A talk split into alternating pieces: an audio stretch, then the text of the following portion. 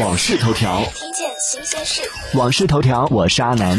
近日，苹果发布了 iOS 十四点五正式版系统。此次更新最大的变化是，可以使用 Apple Watch 解锁 iPhone，但是需要将 Apple Watch 的系统更新到 Watch OS 七点四版本。第二个比较重要的变化是在查找 App 当中增加了一个新的物品功能，以此来配合前段时间苹果发布的 AirTag，添加物品之后可以用来跟踪物品。